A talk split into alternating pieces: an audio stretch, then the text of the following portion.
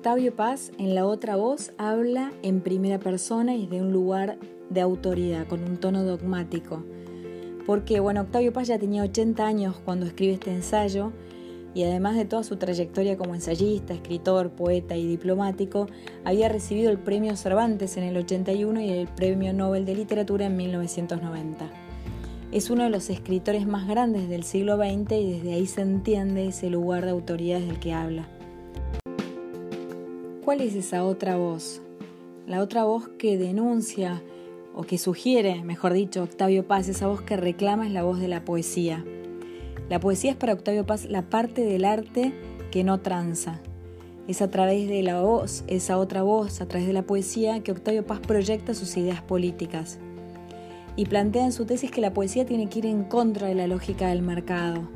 La poesía es para Octavio Paz la voz de la crítica, el tema que deja planteado Octavio Paz en el ensayo La otra voz es que todo se decía en función de la lógica del mercado. El mercado, va a decir el autor, es imparcial, trata a todos del mismo modo. El mercado y sus leyes no tienen rostro, no tiene alma y no tiene dirección. Tiene una alta eficacia pero no tiene dirección, va a denunciar. Es mecánico, sabe de precios pero no de valores. La abundancia Sigue diciendo Octavio Paz de la sociedad de consumo no ha hecho ni más buenos, ni más sabios, ni más felices a los europeos y a los norteamericanos. Porque el mercado es impersonal, es imparcial y es inflexible. La poesía no se rige por las mismas leyes que el mercado y por eso es el antídoto a esta lógica.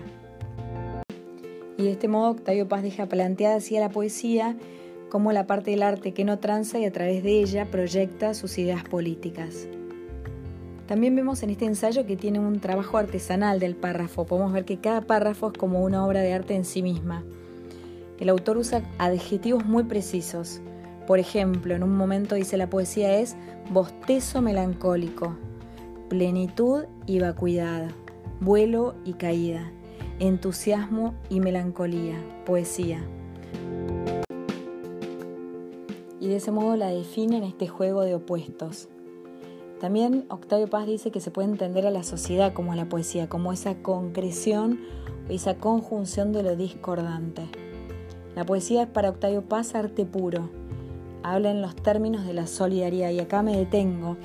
Él aprovecha para hacer una reflexión sobre la tríada que propone la modernidad.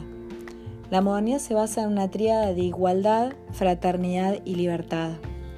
En esas tres patas que sostienen el proyecto moderno, de algún modo la, eh, la fraternidad es el nexo. ¿no? Dice la igualdad no tiene sentido sin la fraternidad y tampoco hay libertad sin fraternidad. Lo único que sostiene el proyecto es la fraternidad, por eso decimos que es el nexo de estas tres patas de igualdad, fraternidad y libertad. Y la fraternidad tiene esencialmente leyes solidarias. Esto traducido a la poesía, él hace como un paralelismo, dice, bueno, así como el proyecto moderno tiene su fundamento, ¿no? O lo que sostiene el proyecto moderno es la fraternidad, de la misma manera la poesía tiene leyes esencialmente fraternas. ¿Por qué? En primer lugar, porque la poesía se basa, la figura, podríamos decir, central que aparece siempre en la poesía es la metáfora. Y la metáfora justamente es unir a dos que en la realidad no estaban unidos.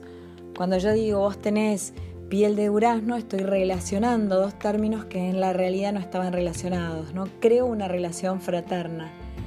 Por algún motivo yo asocio la textura de la piel a la textura del durazno y ahí creo una asociación. Esa es la fraternidad, la solidaridad de dos que en la realidad no estaban unidos. En la página 136, Octavio Paz dice que la poesía es la otra voz del hombre que está dormido en el fondo de cada hombre. Es mi cita favorita de este ensayo, ¿no? Me parece que encierra con mucha profundidad esa otra voz del hombre que está dormido en el fondo de todo hombre. Me acuerdo hace muchísimos años atrás cuando yo escuché una clase parecida a esta, que la daba Damián en aquel momento, me acuerdo que él sugirió esta propuesta, ¿no? Decía, nunca mates al alternativo que tenés adentro. Bueno, adhiero a esa afirmación.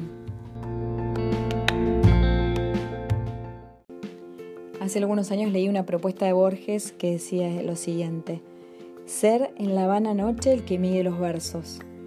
Una tarea aparentemente inútil, ¿no? Que me hace acordar cuando hace unos años yo estudiaba filosofía, Juan Pablo Roldán, que era entonces mi profesor, en Introducción a la Filosofía planteaba la necesidad de que la filosofía era realmente innecesaria, ¿no?